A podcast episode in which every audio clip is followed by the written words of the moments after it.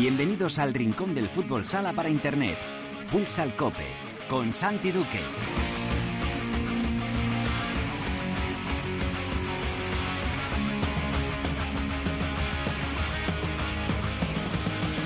Hola, ¿qué tal? Bienvenidos a Futsal Cope, la casa del fútbol sala en cope.es.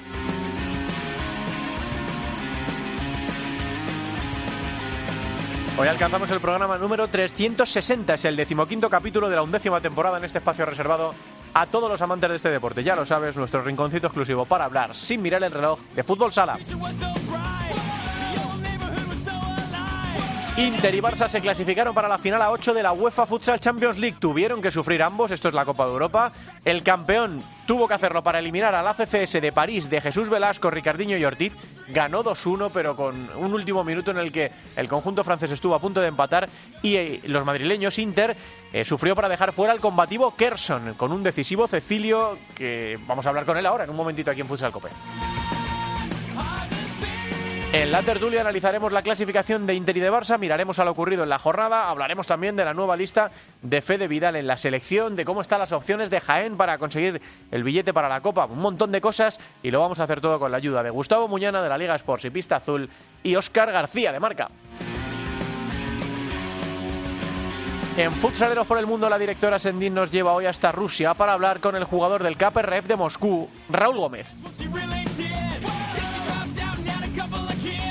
Y hablaremos con Albada para que nos cuente la jornada de la primera división femenina y también repasaremos cómo marcha la segunda división. Ha terminado la primera fase, ya están establecidos los grupos para el ascenso y para el descenso. Lo haremos todo como siempre con la mejor música, la que selecciona para Futsal Cope nuestro DJ particular, el productor del programa El Gran, Javi Jurado. Todo preparado para empezar con Álvaro Español en el control de sonido. Esto es Futsal Cope.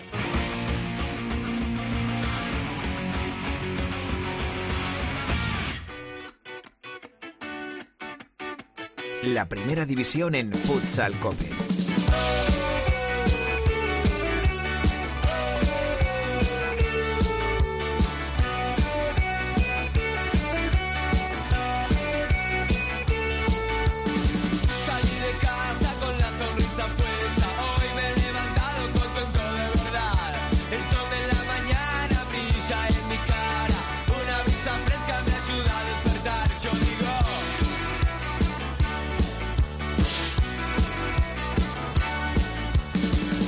Somos nosotros muy de política en Futsal Cope, la verdad es que no nos gusta meternos en líos, pero cuando esta semana todo el mundo estaba recordando el 40 aniversario del 23F, pues nosotros preferimos mirar a 1981 como uno de los años potentes de la movida madrileña. Así que nuestro particular golpe de estado musical lo comenzamos escuchando uno de los temazos que mejor ha sobrevivido, este Salta de Tequila.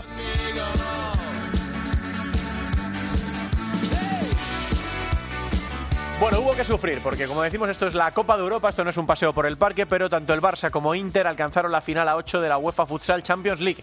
El Barça, que en principio lo tenía un poquito más difícil, sufrió mucho para ganar al ACCS de París, de eh, Jesús Velasco, de Ricardinho y de Ortiz, que plantó cara hasta los últimos segundos. Y mucho tuvo que sufrir también Movistar Inter, que se enfrentaba al Kherson ucraniano, ya saben, a priori eh, un rival más asequible que el ACCS de París, pero que también les puso las cosas muy complicadas a los madrileños y les llevó casi casi hasta el último minuto compitiendo por eh, alcanzar la final a 8, que finalmente va a ser en Zagreb. Ya saben que Minsk era en principio la ciudad elegida, pero finalmente será en Zagreb del 28 de abril al 3 de mayo. Allí estará Movistar Inter, que llega en un momento de forma sensacional, que viene ahora mismo enrachado y que tiene a un hombre como protagonista, a Cecilio, que ya nos escucha al otro lado del, del teléfono. Hola Cecilio, ¿qué tal? Muy buenas tardes. Buenas tardes, Javi. Bueno, pues sí que hubo que sí que hubo que sufrir eh, para, para conseguir el pase a, a la final a 8. Me imagino, Cecilio, que vosotros lo esperabais, eh, pero para la gente sí que sorprendió un poco, ¿no? La, la guerra que os dio Kerson.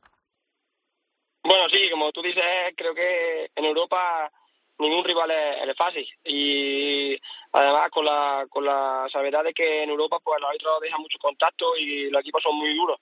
Entonces nosotros sabíamos, sabíamos de mano que de antemano que, que iba a ser difícil. Pero bueno, al final, por suerte, pues conseguimos la victoria y estamos en esa ansiada final a 8 que, que será espectacular con los ocho mejores equipos de, de Europa. La cosa llegó viva casi hasta el final, hasta que en el 39 tú ya dijiste, Cecilia, bueno, suficiente emoción, vamos a definiquitar esto, porque no sé si pensasteis en la cancha que eso se podía ir a la prórroga, me imagino que sí, ¿no? Sí, sí, yo creo que cuando sacaron el portero jugador el equipo rival, creo que lo que querían era mantener la posición de balón, por lo que se vio luego en el tiempo muerto que, que dio Bruno con Canelo. Y, y por suerte, bueno, por suerte se equivocaron en un pase, la robé y, y entró. Y al final, pues, pues decidió el partido de otro lado, que es lo que queríamos. Mm, eh, protagonista también Jesús en portería, ¿eh? Menudo día para, para brillar, ¿no? Un día muy importante. Bueno, eh, Jesús, el que no lo conozca desde fuera pensará que es un chaval joven que, que tuvo el papel de jugar, pero que los que estamos dentro sabemos que, que está a la altura de, del equipo y, y lo está demostrando partido a partido, que no es no es, no es suerte ni es algo un capricho de, de Tino que, que juegue, sino que el chaval lo está haciendo muy bien y, y tenemos portero para rato. Eh, llegáis ahora mismo, Cecilio, en el mejor momento de la temporada, son cinco victorias eh, consecutivas, tres en Liga, para recibir nada más y nada menos que al Barça este fin de semana. Bueno, llega el partido en un buen momento, ¿no? Sí, bueno, siempre jugar contra contra el Barça, da igual el momento que sea, porque es un partido que, que tenemos marcado en, en, en rojo en la fecha y, y todo el mundo quiere jugar, así que esperamos que, que se vayan sacando de nuestro lado, que ellos también vienen con ganas con, de revancha, porque ya le, le ganamos en, en la ida y, creo que será un partido bonito que para el espectador que, que disfrute. Miras por el rabillo del ojo, Cecilio, a, a tu Levante, porque joder, menuda temporada también están haciendo, ¿eh? Sí, sí, estoy siempre en contacto con, con los jugadores y con, con el presidente de, de Levante, que, que tiene un buen- tengo buena relación y, y todo lo bueno que le pase, pues me alegraré siempre. Mm, A título personal, ¿cómo estás viviendo esta, esta temporada? Te vemos brillar eh, a estas alturas de, de la campaña. Era una apuesta importante eh, tu fichaje por, por Inter. ¿Cómo lo estás viviendo, Cecilio? Sí, la verdad que, que muy bien. Mm, Como siempre he dicho, la adaptación al equipo ha sido de, de menos a más. Creo que al final adaptarse siempre a un, a un equipo como, como Inter, que es el mejor de- del mundo, pues cuesta un poco y creo que, que al final todos los jugadores que hemos llegado nuevos hemos conseguido esa adaptación que, que necesitábamos y creo que ahora es cuando se está viendo un poco el, el Inter que, que queremos. Bueno, pues estáis eh, vivos eh, en todo, eh, con, con muchos retos por delante, eh, defender el título de liga, eh, con- intentar conquistar esa UEFA Futsal Champions League, que yo creo que al final con la pandemia, Cecilio, que, que no ha tenido casi nada bueno, prácticamente nada, nada bueno, no sé qué os parece a vosotros este formato de competición, pero la verdad es que mola, ¿no? Desde fuera es muy atractivo. Sí, sí, como, como tú bien dices, al final hemos logrado un poco lo que queríamos, que era estar siempre, eh, luchando por todos los títulos que, que tienen la- el fútbol sala y ahí estamos, que, no es poco. Y hablando de la, de la, de la Europa, pues sí es verdad que el formato es un poco diferente a, a otros años, pero creo que al final pues eh, están los ocho equipos que mejor coeficiente tienen y, no, no suerte. Entonces será una una final a ocho que será muy interesante porque porque será muy bonita y, y además única por el tema del COVID. Bueno, pues es Cecilio Morales, señoras y señores, protagonista hoy en Futsal Cope, en un momento de forma excepcional, recibe su Inter al Barça este fin de semana en, en Madrid. Gracias, Cecilio, un abrazo. Gracias a ustedes, un abrazo. Bueno, pues eh, protagonista de altura para abrir este Futsal Cope, como digo, decisivo en esa victoria in extremis en el último minuto con un partido que parecía marcharse a la prórroga frente a Kerson, un Inter que viene enrachado para recibir a, a ese Barça en uno de los partidos más destacados de este fin de semana. Vamos con la tertulia. La tertulia de Futsal Cope. Yo soy el lobo. Quiero tenerte cerca para oírte mejor. Hola, mi amor. Soy yo tu lobo. Quiero tenerte cerca para verte mejor. Hola, mi amor. Yo soy el lobo. Quiero tenerte cerca para oírte mejor. Hola, mi amor. Soy yo tu lobo. Quiero tenerte cerca para verte mejor. Si con tus garras me quisieras abrazar, si con tus dientes me quisieras tú besar. Hola, mi amor. Yo soy el lobo. Quiero tenerte cerca para hablarte mejor. Hola, mi amor. Bueno, no sabemos si nuestros tertulianos, que son los dos de Madrid, eh, fueron muy adeptos o no de la música de la movida, pero seguro que a los dos les suena la Orquesta Mondragón, que lo petó con este Caperucita Feroz, para muchos el mejor tema de su segundo disco, Bombo Jazz, que salió en 1980. Óscar y Gustavo no tenían aún edad de salir, aunque seguramente tuvieran licencia ya para otras cosas. Óscar García y Gustavo Muñana en la tertulia de Futsal Cope. Hola, Osquitar, ¿qué tal? Muy buenas. Hola, buenas. Hola, No Gus. la- Eh, Dime, dime, Óscar. No digo que no soy mucho de la movida, pero sí, sí, ya me pillaba, claro. Si era el año 80 ya tenía 5 años, así que ya empezaba a escuchar. Claro que sí. Hola, Gus, ¿cómo estás? Hola, y te voy a decir una cosa, estoy seguro de que Oscar y yo hemos ido a algún concierto de la fiesta de Móstoles con la, con la que estamos Pues seguro. Eso te lo digo yo ya de, de antemano. Pues seguro, claro que sí. Es que desde que está Javi Jurado al frente de, de la música, ya sabéis que con Perico eran más temazos, ¿eh? De Megastar. Pero con Jurado escuchamos un poco de todo, ¿eh? Y mira, hace unas semanas nos felicitaban en iBox, eh, la plataforma de, de- de podcast, eh, por la música. Y abrimos las peticiones del oyente, que lo hemos hecho muchas veces. Osquitar también ha hecho sus peticiones. Eh, bueno, pues eh, el que quiera escuchar una música en concreto, pues que nos lo diga a través de, de iBox o de Twitter o de nuestro correo electrónico futsalcope.cope.es. Y Jurado está abierto a todo, es un tío muy ecléctico. Escucha prácticamente de todo. Sí, sí, no, además, además muy de actualidad, pues mira, ayer estuve viendo cachitos de, de, de Sí. televisión española y iba precisamente de la movida, de, de justo de toda la movida menos la madrileña, o sea, de todo lo que había alrededor de, de Madrid, o sea que estuvo, viene muy a cuento. que hubo más movidas que la madrileña. Solo se habla de la madrileña, pero desde luego hubo, hubo más. Bueno, para movida la que tenemos en el fútbol sala en general, en este caso no pienso en nada malo, ¿eh? pienso en cosas buenas porque tenemos en marcha un montón de cosas. Rara la semana que no se recuperan partidos. Eh, ahora mismo con un Inter Barça este fin de semana, con los dos equipos españoles sufriendo pero clasificados para la final a 8 con todavía la duda de qué va a pasar con ese último puesto para la Copa de España, si será capaz o no Jaén de conquistarlo. Tiene que visitar, eh, recordemos, Tudela. Ha perdido las dos primeras oportunidades que tenía. Tenía que sumar dos puntos en tres partidos. Ha perdido los dos. Y ahora se ve obligado, evidentemente ya no le vale el empate, a ganar en Tudela Rivera Navarra, que está necesitadísimo por otro lado y que tampoco llega en un, en un buen momento. Ha perdido, recordemos, el Derby Navarro, aquel Derby Navarro de la polémica por, por 0-1. Eh, hay lista de Fede Vidal. Chicos, hay un montón de cosas de las que hablar. Si queréis empezamos por la Champions, ¿no? Venimos de hablar con Cecilio, al que, por cierto, no hemos felicitado por su inclusión en la lista de, de Fede Vidal para esos dos próximos eh, partidos, con- contra Eslovenia y contra Letonia. España se concentra del 28 de febrero al 10 de marzo. Vamos a ver si esta convocatoria, si esta concentración es más tranquila que la anterior. Recuerden todo lo que pasó en la anterior, con aquel positivo, con el no viaje a Suiza y con toda aquella, aquella historia. Así que bueno, pues empezamos por la Champions. Eh, Oscar, ¿qué, qué te pareció la actuación de Barça y de, y de Inter y ese sufrimiento para alcanzar la, final a 8? Sí, yo de Inter sí esperaba que fuera un partido ajustado, porque al final el Kherson es un equipo, los equipos ucranianos siempre se agarran mucho a los partidos, son buenos y al final te exigen mucho y mira, al final lo acabaron regalando ellos, porque en el tiempo muerto de Brocanelo les pide a los jugadores que lo que tengan es posesión, que no arriesguen y precisamente un pase tonto es el que les, les cuesta la victoria. Inter, bueno, pues un partido serio, eh, difícil y serio. Luego el Barça, pues contra las SS yo pensaba que iba a ganar con un poquito más de, de holgura, al final eh, acabó sufriendo con ese balón que sacó Marcenio casi en la última jugada y bueno, pues objetivo cumplido, los dos en Zagreb y una Final Eight que al final, como dice, como ha dicho antes con Cecilio, pues eh, con esto de la pandemia nos ha quedado un torneo chulísimo. Eh, hay ocho equipos, de los ocho, seis han sido campeones de Europa y los otros dos son el Partido Comunista, que lo podría ser perfectamente, que Sí. son los favoritos. Y el Lobovich, que quizás el que tiene el nivel más bajo, pero que, como hemos visto con los eslovenos, siempre exige al máximo, sí que ha quedado un torneo de lo más chulo. Gus, ¿qué quieres decir de lo Sí. ocurrido la semana pasada en Champions y de mira. cómo se ha quedado la, la cosa?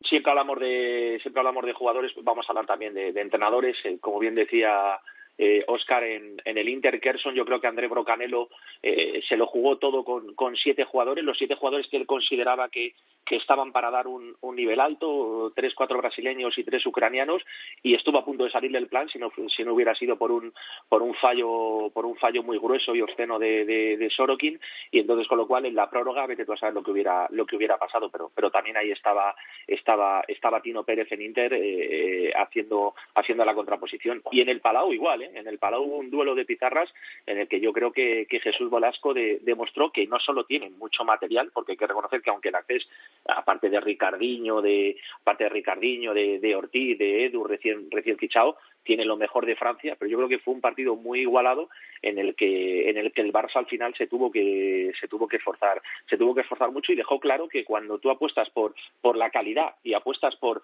por un especialista de, de- de tan alto nivel como Jesús Velasco para darle forma a esa calidad pues al final todo se todo todo se iguala y, y ya hemos mantenido en este programa durante muchos mucho tiempo que que las reglas igualan todo por abajo Mm. y, y que esa democratización del, del fútbol sala pues se ve en partidos como este y como bien decía Óscar a mí me parece un formato chulísimo de verdad chulísimo que, que está funcionando y bueno la pandemia nos tenía que dejar también algunas cosas buenas Sí, por favor.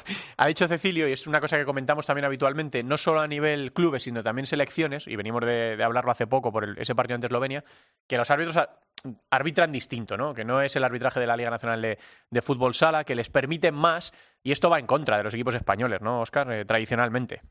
Sí, cuesta mucho porque, eh, sobre todo, muchas acciones no es tanto lo que se ve con el balón, sino muchas veces, lo que se ve sin balón. Entonces al final siempre se juega mucho con las manos, se empuja mucho, es un juego mucho más físico, eh, tienes que ir mucho más al choque, tienes que ir mucho más fuerte y yo creo que, que cuesta. Sí que se nota, yo creo que eso, por ejemplo, lo ha pagado Inter, que al final tiene jugadores con menos experiencia internacional.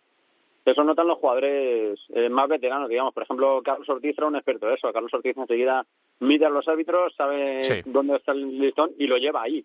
Eh, entonces, al final, tienes que acostumbrarte a otra forma de jugar. Hace muchos años, cuando las reglas en España eran de una forma y las reglas en Europa eran de otra, nos tenemos que adaptar a las reglas.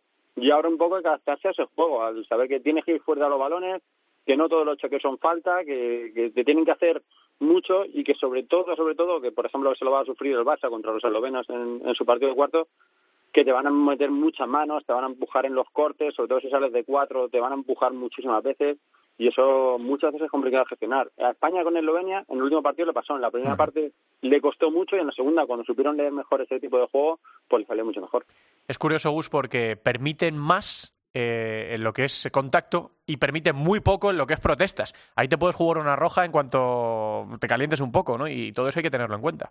Pero es que eso sirve para poner en valor a, a nuestro estamento arbitral, Mm. que tenemos árbitros muy buenos y sobre todo tenemos árbitros que, que entienden el que entienden el juego, que no se aferran a, a unas reglas que hay que recordar que están hechas para un partido en España eh, que retransmite Gol Televisión con una audiencia y con una inversión en producción tremenda, como para un partido que se juega en que se juega en Somalia, que se está jugando en un campo de arena. Esas son las reglas que tenemos. Entonces, con lo cual, ahí es donde viene un poco la, la dualidad a la que nos enfrentamos. Eh, árbitros de Francia o, árbitros de Europa del Este, los que realmente ese tipo de contactos está más permitido. Aquí se aquí se penaliza. Yo siempre pongo también un, ejemplo para ver el contraste. Eh, cuando hablamos de la gestión de faltas y, de determinados jugadores que son sospechosos habituales, sobre todo cierres brasileños de, fijación, jugadores contundentes que vienen de la Liga de Brasil, que, rápidamente pues todos nos vienen eh, a la memoria eh, Marlon, Bocao, Wanderson, decimos, joder, es que cargan mucho de faltas a su equipo. Es que ellos están acostumbrados a otro tipo de juego. Y entonces, eh, como bien decía, como bien decía Oscar, tardan tiempo en, en coger el nivel y el, el listón del, del arbitraje español. Y la- repito, las reglas son las mismas, pero aquí en España eso se protege más porque eso sin, sin lugar a dudas es también eh, eh, beneficiar el espectáculo. Entonces, con lo cual, pero, pero yo creo que esto es entrenable, ¿eh? como bien ha contado Oscar, como el tema de las reglas, esto es entrenable. Y esto cuando tú vas a Europa tienes que saber, eh, Santi, si llueve tienes que Sí, saber sí. qué abrigo te va, qué, qué abrigo ponerte y no puedes salir con no puedes salir con chanclas, tienes que salir con catiuscas. Entonces, con lo cual, esto es lo mismo. A mí no me parece me- no me parece una excusa, al revés, me parece una cosa con la que tú ya tienes que estar acostumbrado a, a trabajar. y han ajustado, han ajustado una regla que antes no estaba, que es la del último hombre, que, que en Europa hasta este verano era la regla de fútbol, que si va un jugador Sí. mano a mano con el portero y le hacen falta es, tarjeta roja, que eso ya por lo menos lo han cambiado, pero eso le costó al Barça, creo que fue el Barça, que en Pésaro me parece que fue hace un par de años, con Sí. Malto el Ra, en una jugada que, que él agarró, como haces aquí en España, que en España se entiende que un mano a mano de un jugador con el portero, pues no siempre es gol y no es una ocasión súper manifiesta como para pulsar a alguien. Y Tolra le pegó el agarrón y acabó viendo la roja. Y sí que tenías que acostumbrarte a eso. Por lo menos esas reglas la han cambiado y ya es algo más, más normal, ya eso no es expulsión. Bueno, los cruces, ¿eh? este formato espectacular que se va a disputar finalmente en Zagreb. eh, se cae Minsk de la ecuación y se va a disputar finalmente en Zagreb. Eh, os leía, no sé, a uno de los dos, no sé si a Gus, eh, Sí, que, Gus. que- que no, no ha sido motivos de, de COVID, ¿no? No, Eh, ni mucho ni mucho menos, ¿eh? aunque UEFA lo vista, aunque UEFA lo, lo vista así, sí tenían claro que querían una sede neutral y que Zagreb era una muy buena opción. Hubo hubo un interés desde el Barcelona y, y un sondeo de, de uno de los equipos de Lisboa, pero pero UEFA ahí, por ejemplo, sí que no quería zonas que están tan señaladas como la pandemia, aunque fíjate, la tasa de incidencia de Croacia ahora está un- ahora está bastante parecida a España. Lógicamente estamos en estamos descendiendo, estamos en, en la zona más baja de la cuarta ola. Pero la decisión de no jugar en Minsk tiene que ver con, con la tensa situación política y social que se vive tras, tras la reelección de- del presidente Lukashenko, que es muy afín a, es muy afín a Putin. Eh, los que seguimos un poco la política internacional nos desayunamos con noticias de detención de detenciones de periodistas, de artistas, represiones, represiones sociales a todo el nivel. Hay una campaña de amnistía internacional con un hashtag que yo incluí en, en Twitter. Es decir, la situación, la situación política en Bielorrusia es, es bastante, bastante, bastante complicada como para, para llevar allí a dos equipos rusos, eh, como para llevar allí un torneo que va a tener mucha visibilidad. Entonces, con lo cual, eh, digamos que, que la inteligencia bielorrusa le dijo a la Federación Bielorrusia de Fútbol que no era el momento de, de que en Europa se pudiesen ver imágenes que ellos no quieren que se vean. Y, y porque se aplazó, porque se aplazó, que en la fecha Sí. que, que, que tiene que jugar es cuando estaba la cosa más caliente. Ujú. Sí, sí, Bueno, esto es. Arena de Zagreb entre el 28 de abril y el 3 de mayo. Llama la atención lo del 3 de mayo, chicos, porque es lunes. El otro día le preguntaba ya a Cancho, eh, digo, ¿recuerdas finales europeas el lunes? Y dice, sí, creo que sí que ha habido alguna final europea el lunes. Todavía no está definido el calendario, ¿verdad? No se sabe cuándo se va a jugar cada partido, ¿no? No, no, no, sea, que yo sepa por lo menos no está definido todavía. Bueno, pues esto es... Sí. tendrán que Uf. ajustar eh, es un hay que recordar que es una final a ocho y tendrán y tendrán que ajustar pero pero bueno si no va a haber público realmente en Bielorrusia y tal Mm. se puede buscar el, el, el no hacer coincidir la final un domingo con Sí. con otros partidos porque ahí me parece que hay calendario futbolero y tú de eso sabes más que yo. Mm. Sí, me imagino que intentarán ponerla en, en una franja de máxima audiencia libre de, efectivamente libre de, de- de moros en la costa, de enemigos, ¿no? Eh, para que para que se pueda evitar la competencia y para que se quede el partido más, más limpito. Bueno, recordemos que por coeficiente eh, se han hecho los emparejamientos. El cabeza de serie número uno, porque es el que mejor coeficiente tiene UEFA, es el Barça, que se va a enfrentar a Dobovec. Eh, en ese lado del cuadro, Kairat Almaty, eh, cuarta cabeza de serie, se va a medir a Benfica, menudo partido. Y en el otro lado del cuadro, porque el Barça Inter solo podría medirse en la final por coeficiente, porque Barça es primero e Inter segundo. Inter se va a enfrentar a Ugra Jugorsk y por abajo en ese lado del cuadro Sporting de Portugal KPRF. ¿Qué os dicen los cruces, los emparejamientos? Primero de los españoles, Osquider. Pues son pues, rivales, yo creo que el Barça sí tiene que estar por encima, ya, te- ya he dicho antes que es un equipo que exige mucho físicamente, pero yo creo que el Barça tiene que estar muy por encima y yo creo que en la semifinal también, dentro de lo complicado que sean los dos, tanto el Caira como el Benfica y el, el juego de cinco de los dos, que ese partido entre ellos va a estar, va a estar para verlo, yo creo que por ese lado el Barça pues eh, tiene muchas opciones. El Inter pues al final tiene un camino yo creo que, que más duro. Logra es un rival complicado así para empezar y luego viene el Sporting que es un poco el coco. Es verdad que estará sin Cardinal, que ha tenido la lesión está tan grave, la rotura de Aquiles, pero sí tiene un camino, bueno, el Sporting no el KPRF, que al final también es un, es un partidazo. Al final yo creo que el Inter tiene el camino un poco más complicado, además del equipo un poco menos maduro que, que el Barça, y el Barça yo sí creo que, tiene opciones para, para estar allá, aunque tendrá que estar a su mejor nivel. ¿Qué dice el Gus? Pues la verdad es que yo creo que el Barça es el gran, fa- el gran, el gran favorito y como vigente campeón. Sí es cierto que el Dobovec es, el Dobovec es un equipo muy difícil, eh, tiene a los mejores eslovenos que ya les hemos visto con la selección, eh, tiene a Peric, tiene a Novak, eh, serbio y el croata, o sea es un equipo es un equipo complicado, es un equipo contra el que contra el que va a tener que esforzarse el, el Barça y el, el rival del Inter, pues pues la verdad es que es es un ex campeón, como bien ha dicho Oscar, en horas bajas, pero que se está que se está rehaciendo ¿eh? sobre una base una base fuerte de, de- de jugadores rusos, a pesar de, a pesar de haber perdido a Chiscala. Van a fichar ahora, ahora en breve, si no lo han hecho ya, a William, un todoterreno furo de, de Tiumen, que va a completar a, a Chimba, un jugador muy habilidoso. Sigue Katata. eh, es decir, es un, es un muy buen equipo y yo aquí sí le veo más complicaciones a, a Inter eh, porque veo una eliminatoria, no te digo al 50%, pero sí a lo mejor 55-45. Hmm. ¿eh? Es decir, sobre todo por lo que ha dicho Oscar, que es un dato muy importante. Los jugadores de Inter hay que reconocer que en esta renovación del conjunto madrileño hay mucho jugador que no sabe lo que es jugar en Europa, eh, eh, esa dureza física de los jugadores rusos, decir, todo eso hay que todo eso hay que entenderlo ¿eh? y al fin y al cabo no deja de ser una Copa de España que se va a jugar a, nivel a nivel europeo. Y del resto de los emparejamientos pues lógicamente eh, Kairat me parece un equipo súper fuerte que del que nadie habla. Además se ha puesto el, el disfraz de, de, de- de cordero y, y está tapado y, y me gustaría llamar me gustaría llamar la atención también sobre los dos equipos portugueses. Da gusto ver jugar a Sporting y Benfica tienen de todo y todo bueno de verdad y, y al margen de ese portero jugador siempre nos fijamos en el juego portero jugador de Kairat y Guita Mm. hay que empezar a, a fijarse en el portero jugador de, de Sporting con Guita y de y de Benfica con, con Roncaglio y, y ojo porque porque son dos grandes amenazas junto con el Partido Comunista que yo creo que le puede penalizar la, la grave lesión de, de Simi Sayotti pero que también tiene es un transatlántico del fútbol sala como, como el Barça Sí, luego vamos a hablar con, con Raúl Gómez, ¿no? Para que nos Claro, cuentes la- sensaciones. ¿no? la conclusión a la que llego es que de verdad es un que, que ojalá nos hayan vacunado para ir a Zagreb Sí. por eso te digo es que no, no llego a otra conclusión, Oscar, yo no sé tú, pero, pero vamos, yo estoy deseando que me, que me vacunen y que lleguemos a Zagreb, cosa que dudo, pero bueno, Sí, lo veremos difícil, por la tele. Por fecha difícil. Luego habrá que ver también eh, que quedan dos meses, ¿no? Que ahora mismo, por ejemplo, Inter está como un cohete. Y el Barça también está en un buen momento de, de forma, pero luego, dentro de dos meses, pues vamos a ver cómo, cómo están los equipos. Así que, bueno, pues mm, habrá tiempo para hablar, habrá, y quedan semanas todavía para hablar de esta final a 8 de la UEFA Futsal Champions League, que de momento tampoco tiene operador de, de televisión. Las últimas cuatro las ha dado Media Pro a través de BIN y, de Gol.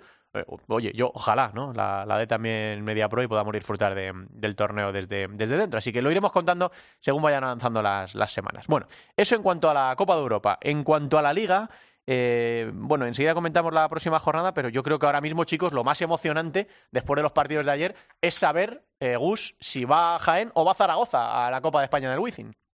Pues mira cómo se ha ido agarrando Zaragoza, aferrando al sueño. Eh, hizo los deberes, sus 23 puntitos en 17 partidos y se ha mantenido al margen de las especulaciones, de los coeficientes, de primero el 23 de febrero, luego el 10 de marzo. Zaragoza hizo los deberes y, Jaén iniciaba una contrarreloj, como yo la he llamado en, en, mi cuenta personal de Twitter, y, la verdad es que la contrarreloj le está dejando fundido. Pero además le está dejando fundido porque llega un partido clave el próximo martes en, en Tudela, de- totalmente necesitado, tiene que ganar, necesita dos puntos, no le vale el empate, y, y además yo creo que ya se empieza a dejar otros muchos puntos en el camino, porque claro, eh, eh, cuando acabe la contrarreloj de, por la Copa de España en este mes de febrero fatídico, eh, eh, eh, a lo mejor se encuentra sin Copa de España y en una posición muy delicada para el playoff, o a lo mejor con la Copa de España y ya no le van a dar las fuerzas para jugar el, el, el playoff. Entonces, con lo cual, realmente es- creo que es uno de los equipos eh, a los que más le ha afectado este calendario simétrico y, yo he leído incluso, Oscar, creo, unas declaraciones de Dani Rodríguez en las que,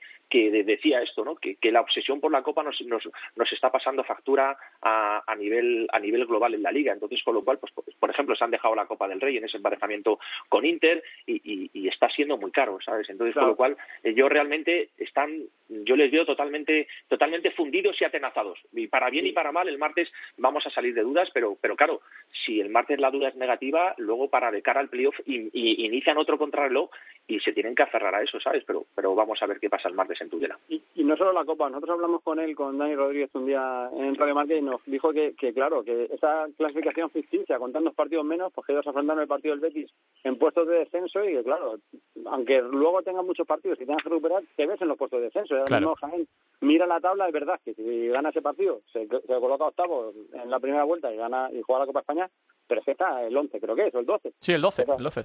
Claro, entonces al final se ve y, y se ve muy abajo y se ve muy lejos del octavo y entonces al final te, te distorsiona un poco la situación y juegas con, con una presión añadida. Además, pues todos los partidos que han tenido que jugar, todos los viajes, todos al final pues complica. Al final, pues eso, no sabes si te estás jugando el jugar en Copa, si te estás jugando jugar el playoff y si distraes y es muy, muy complicado. De verdad es que para algunos equipos están haciendo pues muy difíciles las cosas, muy difíciles jugar Claro, el partido. Porque mira, es que- mira el ayer. Es que el ayer jugó el partido en casa y según acabó el partido se montaron en autobús y tiraron para Ferrol.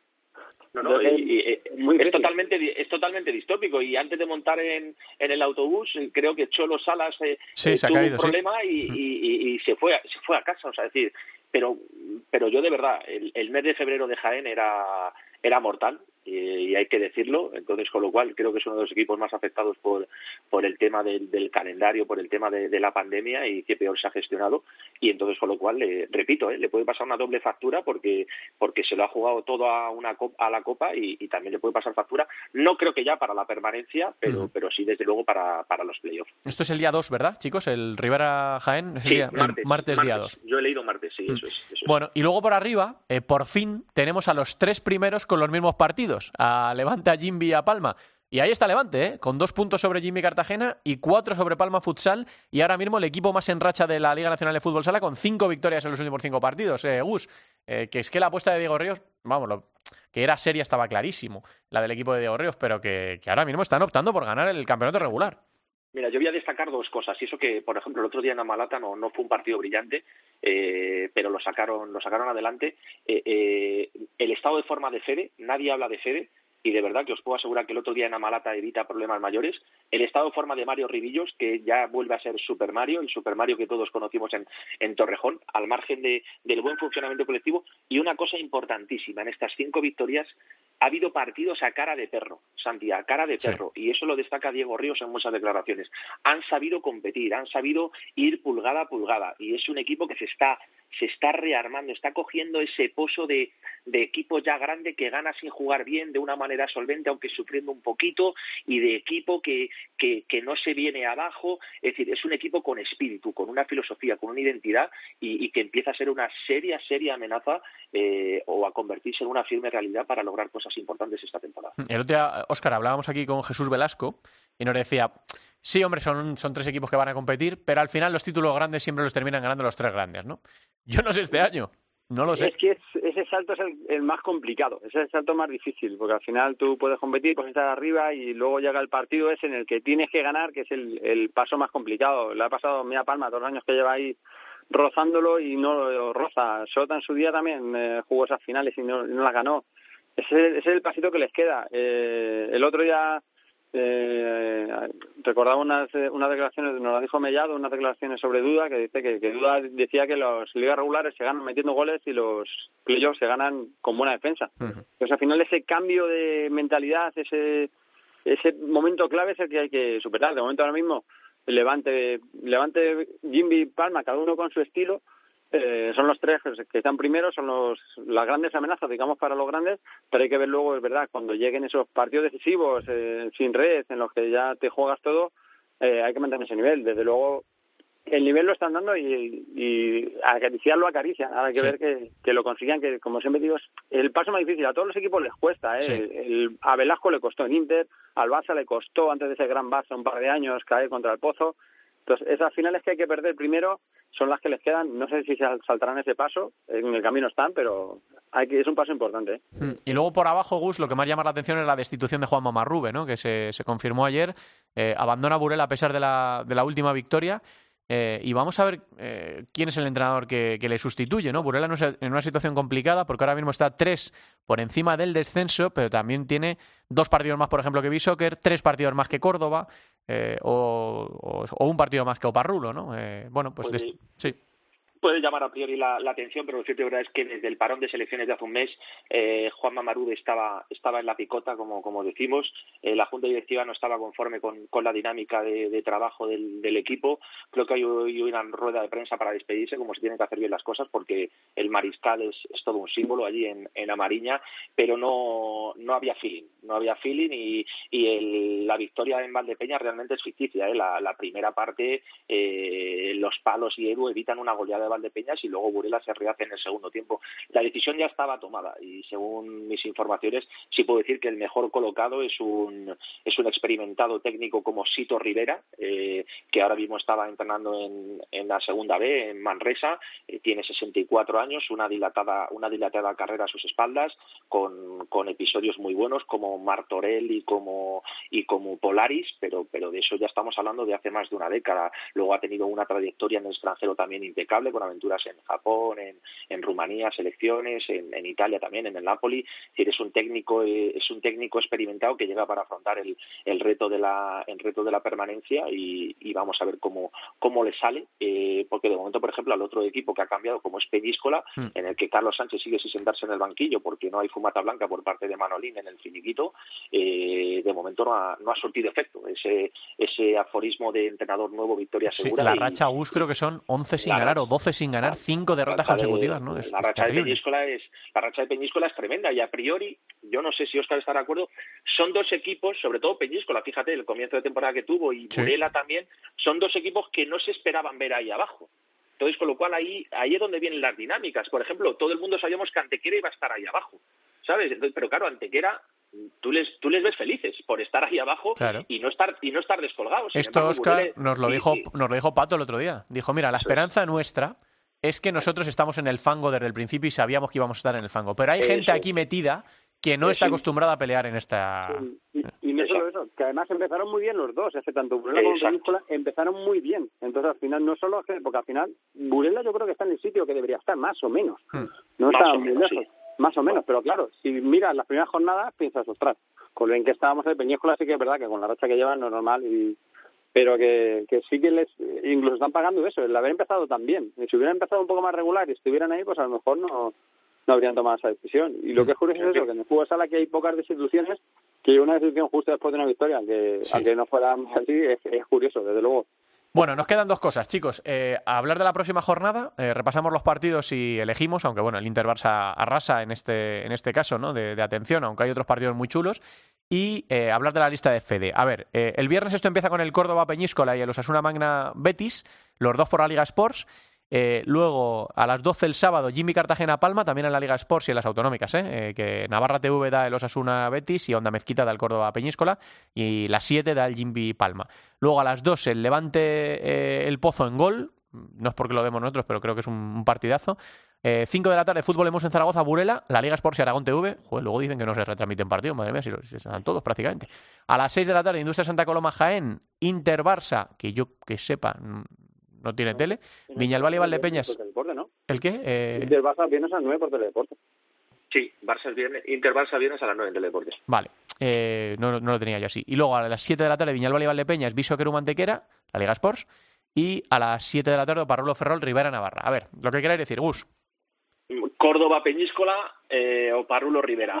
Ahí, ahí se está jugando mucha gente el, el futuro. ¿eh? Luego hay otros partidazos, lógicamente Inter Barça vamos a disfrutar y, y el Jimby Palma también es un duelo de altura, pero pero a mí me apetece me apetece saber qué va a pasar en esos partidos Córdoba Peñíscola y Oparulo Oparulo Rivera porque pueden determinar gran parte del, del futuro de, de estos cuatro equipos. Os quitar. Eh, tres partidazos, los dos partidazos por abajo y tres partidazos por arriba. Al final el Inter Barça, el Levante Pozo y el Jimmy Palma, pues al final son tres partidazos que pues veremos a ver en, el sitio que están cada uno y luego pues luego partidos muy atractivos. Lo de España, eh, lo de la lista de Fede, recordemos, porteros Juanjo y Jesús Herrero, Cierres Ortiz y Martolrá, Alar Cierres Mellado y Bebe, Alas Chino, Adri, Raúl Campos, Cecilio y Sergio González, Ala Pivot Raúl Gómez y Pivot Eric Pérez y Solano. A ver, Gus, eh, a mí se me ocurren algunos nombres ya, eh, gente que empieza a recuperarse, pero de momento está la lista por la que apuesta Fede. Sí, bueno, de momento Adolfito vamos a ver si, si puede jugar el, el viernes, si es pronto para, para que regrese a la, a la selección, vamos a ver. Y bueno, luego también está, está Pola, que Mm. tal, Aicardo, Aicardo ha vuelto, pero yo creo que, que, que tiene difícil a lo mejor un regreso a la selección, sobre todo con la irrupción de, de, de Mellado, que ha llegado para quedarse, pero a mí en la lista me, me llama poderosamente la atención la presencia de, de Cecilio, que, que está jugando a un gran nivel, es un jugador de esos de, de revulsivo, que revoluciona partidos. Sergio González, que, que creo que es el gran descubrimiento esta temporada. Todos le conocíamos como pívot, pero gracias a las lesiones y, y a la inteligencia de David Ramos de colocarle en una posición de ala cierre, eh, de verdad creo que es, creo que está haciendo un temporadón y me tiene me tiene maravillado. Creo que ha llegado a jugar hasta de último en Valdepeñas y en la, en la selección. En el último partido salió de último a defender al pívot esloveno, a Totoskovic, y luego arriba, arriba pues parece que en esa carrera que hay por el pívot diestro, eh, Eric Pérez le lleva ventaja a Esteban, a Saura, que han sido otros jugadores que han pasado por esa, por esa posición, y la verdad es que Eric Pérez está en un momento de forma espectacular con el Betis. ¿Qué te parece a ti, Oscar, la lista de Fede? Pues me parece que es una lista, digamos, sin pruebas, una pista, una que si, si fuera el europeo ahora mismo, pues sería muy, muy parecida, pues la falta de recuperar por los Pola, los Adolfo, que están lesionados, y que, bueno, que hay jugadores que se han ganado la oportunidad, que al final Cecilio y Eric Pérez eh, no estaban en esa primera lista de, de- antes, de la, antes del positivo aquel, y se ganaron la oportunidad contra Eslovenia, y bueno, pues eh, al final la renovación que se iba a hacer después del Mundial y que al final ese desplazamiento del Mundial y acercamiento al europeo se está haciendo ahora, pues parece que va tomando cada vez más cuerpo. Por cierto, que a ver qué Sí. pasa con el Mundial, ¿no? Porque... Sí, yo, yo me, me gustaría añadir una cosa también Sí, eh, para conocer la opinión de Oscar. La ausencia de Dani Saldís.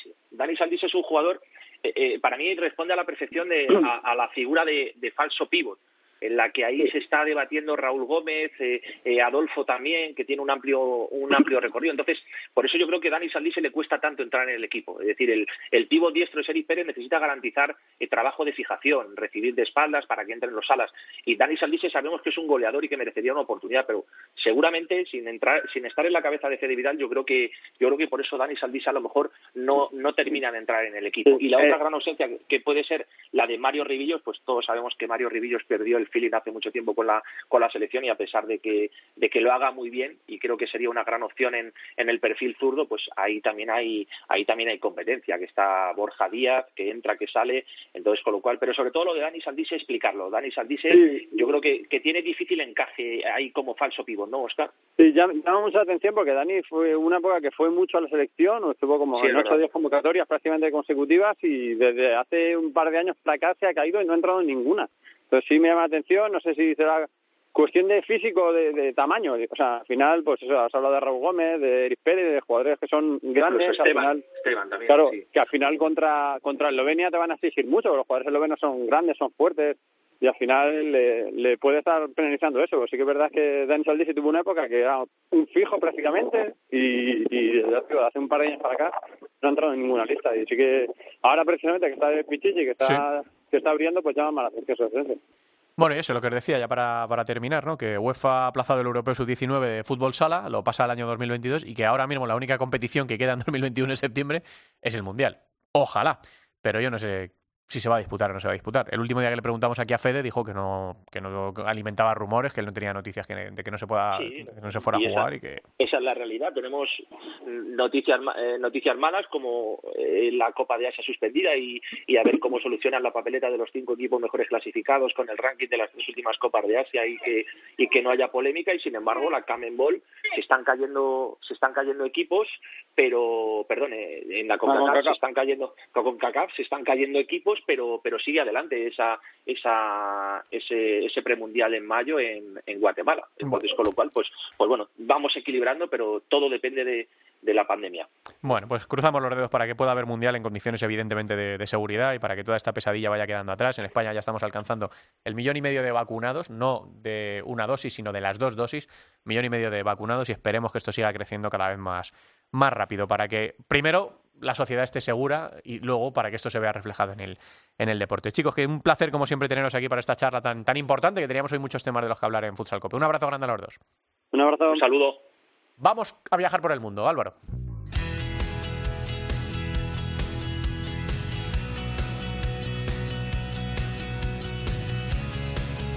En Futsal Cope, futsaleros por el mundo.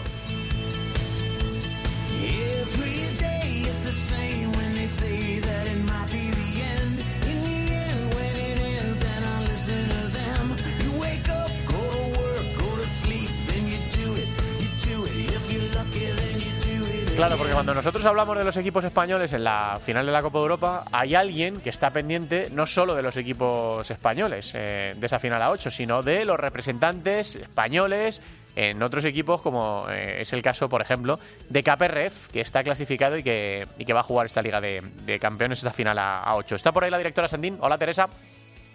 Hola, ¿qué tal? Bueno, pues tenemos, tenemos representantes, ¿no? Que van a estar ni en Barça ni en Inter, sino en los otros seis equipos clasificados.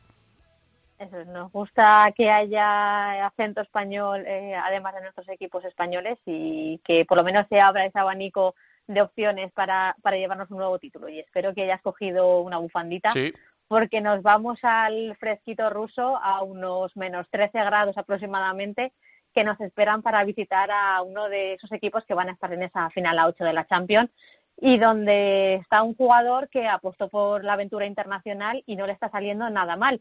Eh, creo que ya nos escucha Raúl Gómez, jugador del KPRF. ¿Qué tal, Raúl? Hola, buenas, ¿cómo va todo? Bueno, creo que el fresquito por allí bien, ¿no? Lo tenéis controlado. a ver, controlado, controlado, no, no te termina de acostumbrar a, a este frío. Ya llevo aquí eh, poco más de un año, pero, pero no te termina de acostumbrar. Bueno, primer objetivo de la temporada se puede decir que está cumplido estando en esa final a 8 de la Champions. Pues sí, la verdad que, que podemos decir que sí, que, que era una cosa muy importante para, para nuestro equipo y lo hemos conseguido. Y ahora pues eh, tenemos dos meses para llegar hasta esa fecha y, y llegar lo mejor posible físicamente. En abril tenéis esa final a 8 contra todo un Sporting. Sí, sí, sí, nos ha tocado un equipazo, aunque bueno, como podemos ver, cualquier equipo de, todos los que hay son fuertes, ¿no? Yo creo que, que se van a ver unos, unos auténticos partidazos todos, eh, así que pues yo creo que el que va a ganar es el fútbol sala, ¿no? Y, bueno, pues la gente ojalá que, que pueda disfrutar mucho de todos los partidos que, que pueden ver. ¿Cómo ha sido para ti jugar esta, esta Champions y estar todavía eh, no- con opciones de llegar lo más lejos posible? Bueno, pues siempre es muy bonito, ¿no? Jugar la Champions. Yo creo que es una competición que, que todo el mundo sueña con, jugar desde pequeño. Y nada, eh, nos han tocado dos rivales muy fuertes físicamente, eh, hasta para llegar hasta la Final Eight. Eh, eh, lo hemos preparado creo que bien y ahora pues eh, llegamos con muchísima ilusión, con, con ganas de, de hacer un gran papel en esta final a ocho y, y nada, a ver cómo a ver cómo se da la cosa y si podemos ir pasando de rondas. En Liga tenéis varios partidos aplazados, pero no le quitáis la mirada a los puestos de cabeza. ¿El objetivo está en levantar los máximos títulos posibles? Sí, sí, lógicamente este es un club que, que está creciendo eh, cada año y el año pasado ya ganamos la Liga y este año el objetivo es ganar Liga y, y, y Champions también, ¿no? Eh, así que pues eh, ahora nos centramos en, Liga, que es lo que nos toca. Mañana y pasado tenemos tenemos partido y estamos aquí ya concentrados. Así que pues nada, eh, a ganar estos dos partidos, a intentar recortar puntos a, a los de arriba, ya que como tú dices tenemos cuatro partidos menos y a ver si podemos ganarlos y, y nos pone, y nos colocamos primeros. ¿Cómo estás viviendo esa aventura en el extranjero eh, y en una temporada tan compleja como, como la que estamos viviendo por todo lo que está pasando? Pues la verdad que está siendo una experiencia única. Eh, creo que estoy aprendiendo muchísimo, aprendiendo muchísimo como, como jugador, como deportista. Creo que es una experiencia eh, única y yo se la recomendaría a, a muchísima gente. Entonces, eh, yo solo puedo hablar bien de, de esta etapa aquí y, y nada, pues a disfrutar el tiempo que está aquí, lo que, que no sé lo que será, a disfrutar el tiempo que está aquí. Supongo que tener a compañeros como Lina al lado eh, ayuda. Sí, sí, sí, la verdad que fue una de las cosas que ayudó mucho a tomar esa decisión, ¿no? El saber que estaba aquí, Lin, que antes de fichar yo ya hablaba mucho con él, me hablaba del club, eh, me ayudó muchísimo a la hora de, de planificar cosas, entonces fue una cosa súper, súper eh, buena para, para la hora de yo venir aquí y luego ya estando aquí también ha sido especial, ¿no? Porque, porque vamos tener un gran amigo eh, en el vestuario y tan lejos de casa, pues es algo eh, también muy bueno. Y además en una temporada en la que te está permitiendo vestir la camiseta de la selección. Sí, sí, sí, la verdad que están llegando bastantes llamadas y de la selección y eso es algo también eh, muy bueno. Entonces, pues yo siempre intento trabajar, estar lo mejor posible para que para que sigan llamando muchas veces esa llamada. Bueno, pues es Raúl Gómez, señoras y señores, tiene ahora nada, en unos minutitos sesión de vídeo, con lo cual le agradecemos todavía más la, atención. Está vivo su equipo KPRF para esa final a 8. Recordemos que fue semifinalista la pasada, iba a decir la pasada temporada, pero es que fue hace nada, hace unos meses, cayó contra el Barça después de un partido igualadísimo, luego en los, en los penaltis. Así que, que nos representéis también, Raúl, al fútbol sala español fuera de, de nuestras fronteras, pues nos hace sentir mucho orgullo. Y más en esta temporada en la que estar fuera de casa, con toda la dichosa pandemia y el maldito bicho, pues eh, resulta todavía más, más difícil. Así que que siga yendo fenomenal, que disfrutes de esas llamadas también con la, con la selección y que seguimos hablando aquí en Futsal Cope. Un abrazo muy grande, Raúl. Muy bien, muchas gracias. Un abrazo enorme. Raúl Gómez, jugadorazo de KPRF, que ahora mismo está, como él decía, viviendo esta aventura que tanto está disfrutando en el, en el extranjero. ¿Qué más tenemos que contar, Teresa? Y además eh, decir de Raúl para los que tienen ese, ese perjuicio o ese, esa mala idea de que los jugadores se van al extranjero a retirarse porque ya en la Liga Española ya no pueden eh, tener su, sus minutos, eh, Raúl en toda una liga rusa eh, llamando por la, por la selección y, cumpliendo todos los objetivos de, la, de un, en un equipo totalmente eh, profesional y, y de primer nivel. Sí, no, no, esta- desde luego, desde luego que Raúl, vamos, no es el típico jugador que haya ido allí a, ni a pasearse ni a, ni a retirarse. Luego hay casos que no sale bien, ¿no? Como por ejemplo el de Juan Emilio, que la cosa salió mal, pero es que luego salió mal también en, en España. Pero vamos, yo creo que, que Raúl no ha ido allí a, a retirarse efectivamente. Y luego sí que pasó Caperref, pero nuestro Berelló no, no pudo avanzar, eh, Teresa. El equipo de Sergio Moyor se quedó a las eh, puertas de estar en esa final a 8. eh, tenía un enfrentamiento muy complicado contra el Benfica portugués y viajando además a, Portugal no pudo hacerse con ese con ese pase y que hubiéramos conseguido ese, ese pleno de españoles en, en la final a 8, pero eh, buen partido para, para Sergio y una buena temporada que están viviendo en la Liga Húngara, eh, también optando a todo lo posible. Bueno, por la semana que viene seguimos viajando por el mundo. Eh, esta semana el objetivo era la Champions y ahí está, eh, KPRF eh, de Raúl Gómez y de Lin clasificados para la final a 8 que se va a disputar en Zagreb en el mes de abril. Gracias, directora, un beso. Un beso, hasta luego. Más fútbol sala, llega la primera división femenina. En Futsal Cope, Fútbol Sala Femenino.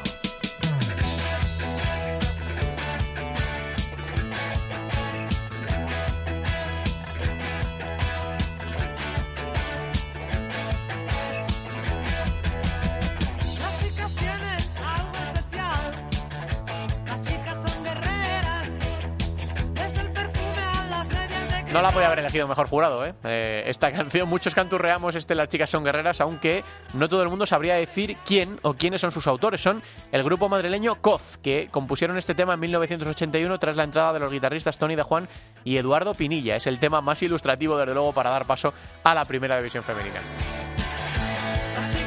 Aquí tenemos varias chicas y guerreras, todas ellas, en Futsal Cope, como por ejemplo nuestra Alba Dalameiras, viajando por España cada fin de semana y pendiente, por supuesto, de lo que ocurre en la primera división femenina. Hola Alba, ¿qué tal? Muy buenas.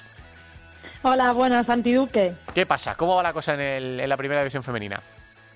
Pues calentita, calentita va la cosa, ¿eh? porque quedan solo tres jornadas para que acabe esta primera parte de la temporada y ya se están eh, dilucidando muchas cosas. En esta jornada 15, que fue la que pasó el fin de semana pasado, en el grupo A, una victoria muy abultada del Roldán 5-0 frente a Marelle, ese empate entre Peñas Clubes y Ourense en Vialia a 2 y la primera victoria de la temporada de el de Deportivo 2-4 frente a Ciudad de las Burgas. El partidazo de Pollo Pescamar Futsi va a tener que esperar porque Mm. se ha aplazado, así que de momento vamos a tener que esperar para, para disfrutarlo. Y en el grupo B, eh, Burela, que se, la semana pasada hablábamos con Lara, se iba a Zaragoza a jugar dos partidos, uno aplazado frente a Intersala que ganó y el eh, de Liga que tenía frente a eh, Sala Zaragoza que ganó también 0-4.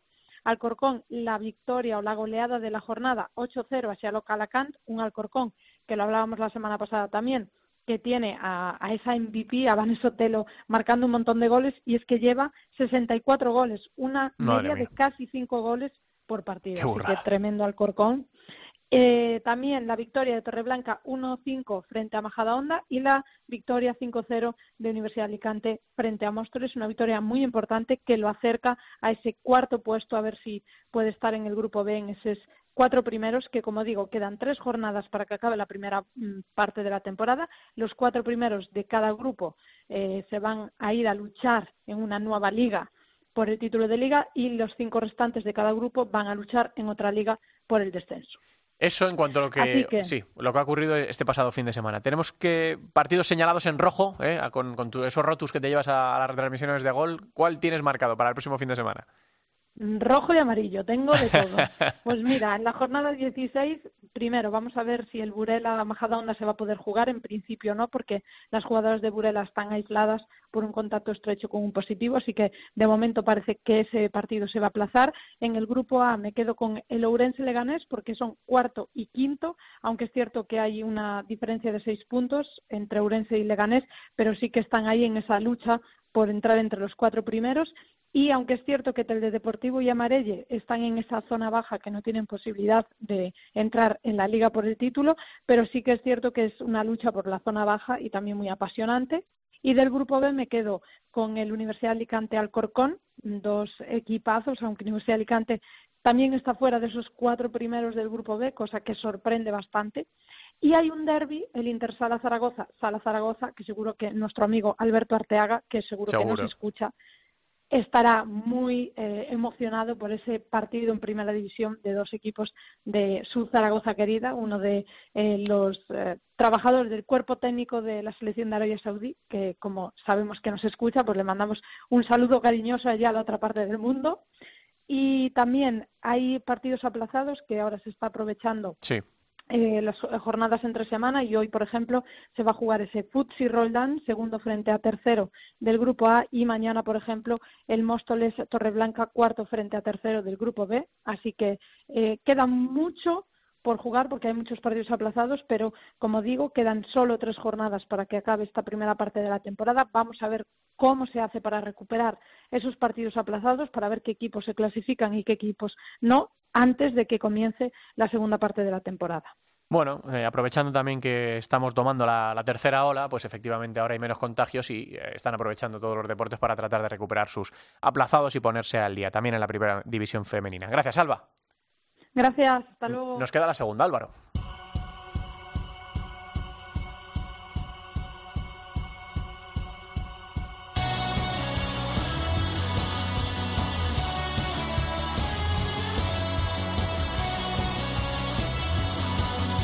La segunda división en Futsal bueno, pues esta segunda división de los grupos también ha llegado al final de su primera fase. Ya tenemos separados a los equipos que van a pelear por el ascenso y a los equipos que van a pelear por evitar el descenso. Menudo grupo que se ha quedado, el llamado grupo C en la fase 2. Eh, los ocho equipos que van a pelear por subir son Talavera, Elegido Futsal, Noia Portus Apóstoli, Atlético Mengíbar, Atlético Benavente, Barça B, Unión África Ceutí y Manzanares, que eso es el Hidalgo mucho gallito en este grupo. Vamos a ver, después de, por ejemplo, la primera vuelta sensacional de Noya o de elegido futsal, quiénes son los que se alzan con las plazas de ascenso. Recordemos, recordemos que hay uno que asciende de manera directa, el que gana el playoff, de estos ocho se quedan cuatro que juegan playoff, eh, y el que no, eh, el finalista, eh, que no suba, va a jugar la promoción de ascenso, porque en primera bajan tres que pueden ser cuatro. Un equipo de primera, el decimoquinto, va a jugar con el segundo en el cómputo general de la segunda división y se van a pelear eh, esa plaza por ver si el de primera la mantiene o si se la quita el de segunda. Eso en cuanto al ascenso. Y luego tenemos que ver cómo se ha quedado el grupo D en esta fase 2, que son los equipos que van a pelear por no descender. Eh, en este grupo está Full Energía Zaragoza, el Colo Colo, Rival Futsal, Alcira, el Pozo Ciudad de Murcia, Móstoles, Elche, Leganés, Bisonte de Castellón y Jerubés Santiago Futsal. Empiezan ya los partidos, se guardan los puntos de la primera fase y en este caso, en el grupo D, los cuatro eh, peores eh, a la postre de las dos fases bajarán a, a la segunda división B. Así que se vienen por delante unas semanas muy chulas en la segunda división también.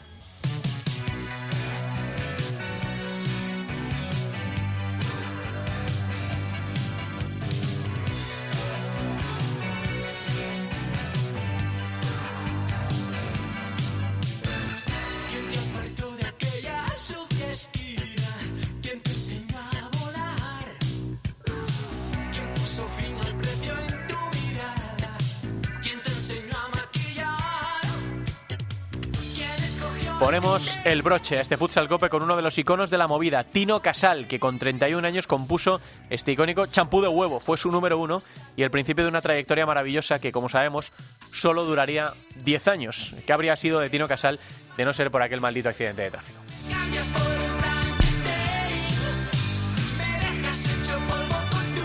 Bueno, pues con los acordes de este champú de huevo despedimos un 360 de Futsal Cope que ha tenido un montón de cosas. Eh, os animamos eh, a todos los que escucháis el programa a mandarnos vuestras sugerencias, vuestras preguntas, vuestros comentarios, vuestras peticiones musicales.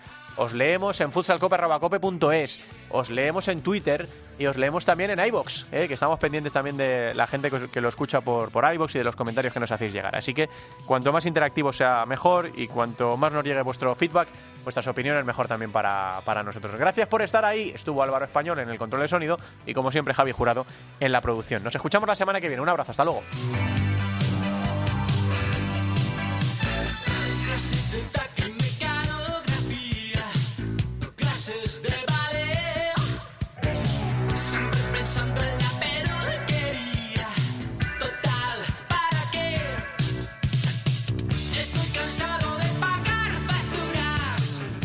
Futsal Cope